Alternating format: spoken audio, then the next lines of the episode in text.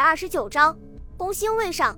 当郑九和阿布再次踏上归途的时候，已经是半个月之后的事情。在福建各地走马观花的看了一遍之后，两个人对这里经济的繁荣感到非常吃惊，而民众幸福的生活更是令他们非常向往，对大陆油然而生一种亲切的感觉。孙百里如约把渔船的仓房里面堆满了鸦片，并且非常慷慨地送了五万日元的钞票，使郑九和阿布更是感激的不得了，自然非常痛快地履行自己的承诺，把十九路军的情报人员带到岛上去。柳玉民是个土生土长的福建人，身材矮小精悍，脸上总是带着谦卑的笑容，使人很容易产生亲切的感觉。如果不是事先知道他的底细，郑九怎么也不会把他和情报人员联系起来。在郑九的想象中，情报人员应该是表情严肃、沉默寡言的类型才对。当郑九把他的想法说出来之后，柳玉民嘿嘿笑着回答说：“他是高级情报人员，所以用不着那么严肃。”渔船靠近澎湖列岛之后，就遇到日本军舰。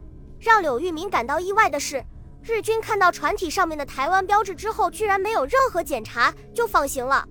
郑九看着他脸上难以置信的表情。笑着说道：“现在南起广东，北到东三省和朝鲜，海面上连一艘中国的军舰都没有，他们哪里还用得着仔细检查？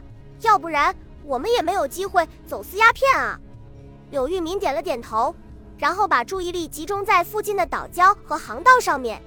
郑九问道：“你为什么不用笔画下来？”柳玉民微笑着说道：“我以前从来没有到过这里，所以有些好奇，并不是查看地形的。”其实，军部早就有了这里的精确地图，没有必要专门派人过来调查。郑九好奇地问道：“那你过来是干什么的？”柳玉民回答道：“我有非常重要的使命，但是现在还不能告诉你。”说罢，略带歉意地向郑九笑了笑。渔船最后在嘉义附近一个叫澳头的渔村靠了岸，三个人刚刚上岸，十几个精壮的年轻渔民就飞快地跑到船上，把里面的鸦片搬了出来。然后又把几箱活蹦乱跳的海鱼倒到船舱里面。他们刚刚忙活完没多久，远处就传来自行车链条发出的清脆声音。一个头戴日本军便帽的半老头子飞快地骑了过来。阿九，你小子这些日子跑到哪里去了？老头子跳下车之后，立即用质问的口气大声说道，一看就是个习惯于发号施令的人。郑九急忙装出一副诚惶诚恐的样子，走到老头子面前，哀告道。王保长，我的船在海上遇到了台风，被吹到新竹那边去了。这些天一直在修船，想回都回不来。说罢，顺手把一张钞票塞到他的兜里。老头子咳嗽一声，说道：“回来了就好，省得派出所的山田老师来问。”这时候，他的目光突然看到了柳玉民，急忙问道：“这是谁？怎么这么眼生？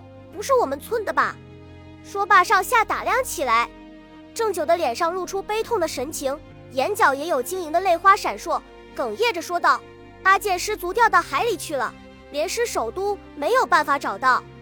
我们船上少了一个人，没有办法开回来，就临时从新竹请了个人来帮手。”说到这里，他把柳玉民拉到王保长的面前，大声说道：“阿民，这是王保长，平常最照顾我们这些渔民了。”柳玉民冲着王保长笨拙地弯下腰。脸上带着憨厚的笑容，说道：“保长好。”王保长厌恶地摆了摆手，似乎怕沾上他身上的傻气，转身就准备离开。郑九连忙把他的自行车抓住，说道：“保长，还要麻烦你给他办个临时证件。”王保长故作为难地说道：“你又不是不知道，山田这个人很不好说话的。”郑九立刻会意，又掏出一张钞票递了过去，还不是你老人家一句话吗？谁不知道你和山田先生的关系？王保长得意地说道：“那当然，我怎么说也是个保长。”然后对郑九吩咐道：“明天中午到村公所来拿吧。”说完之后反身上车，一溜烟的跑了。嘿，阿布冲着王保长的背影啐了一口：“狐假虎威的东西，老是拿山田来吓唬我们。谁不知道山田除了酒瓶子什么都不认识？”派出所的事还不是他一个人说了算？郑九连忙阻止了他，说道：“阿布，你可不要小看他。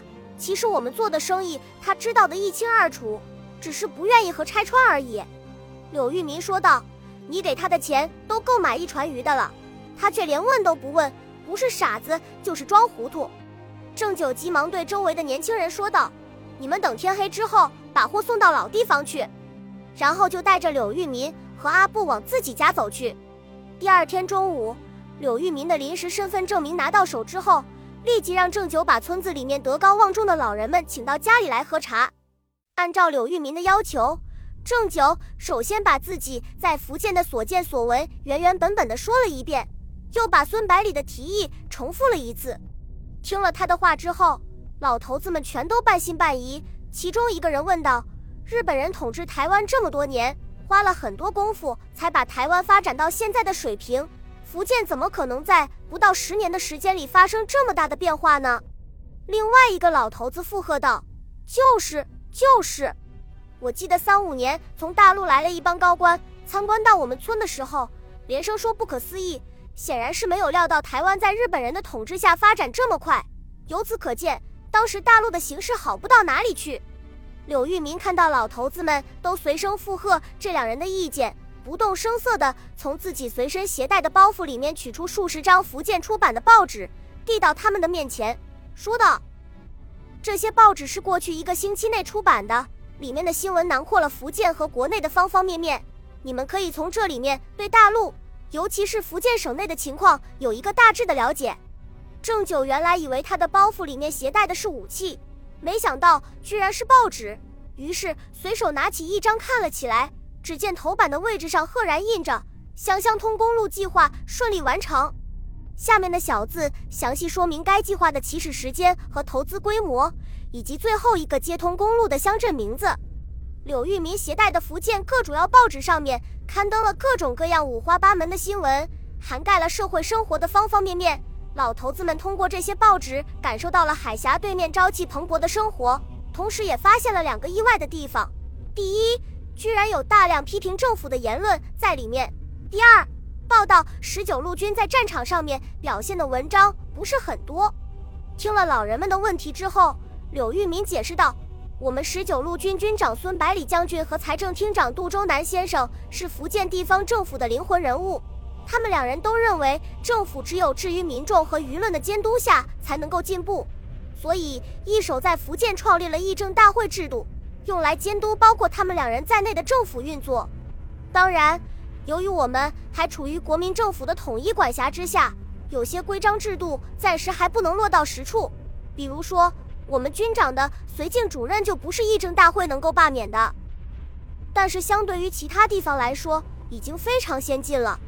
至于第二个问题，报纸以私营的居多，肯定要考虑报纸的销量。战争旷日持久之后，民众就渐渐习惯了，注意力又重新转移到自己的身边来了，所以报纸就投其所好，改变报道的重点。郑九说道：“看来福建民众对自己的军队非常有信心。”要不然怎么敢对近在咫尺的战争视若不见呢？柳玉民点了点头，说道：“日军在中国战场上还没有在十九路军面前占到便宜，福建民众自然有信心。”看到老人们的态度已经松动，柳玉民又说道：“我们非常欢迎各位老人家到福建看看，切身体会祖国的新面貌，再和岛内的生活做个比较，哪个好哪个坏，自然一目了然。”然后又挑拨道。日本人很快就会要求台湾人改用日本名字，苛捐杂税也在逐渐增多。如果他们真的把台湾人当成自己的国民来看待，怎么会这样做？为什么日本人享有选举权，而台湾人却没有呢？老人们被他的话煽动起来，纷纷开始痛斥日本统治者对台湾人的高压政策和歧视，不自觉地把自己的立场和大陆拉近了。柳玉民用了三天时间把渔村里面的几个老人的工作做好，然后要郑九带着他到附近的村子里面去活动。郑九这才知道他这种情报人员的作用，不过还是有些疑惑。按照你这种做法，什么时候才能够把全台湾活动一遍呢？柳玉民笑着说道：“这项计划早在好几个月前就开始了，在我之前已经有百余个情报人员被派到岛内了。另外。”我们还有专门的侦查人员来搜集军事情报，你所看到的只是冰山一角而已。郑九听他这么说，这才意识到十九路军已经做足了功夫，等到时机成熟之后，肯定会毫不犹豫地出兵台湾。他暗自庆幸自己没有站错队，否则大军登陆之后肯定会清算历史的。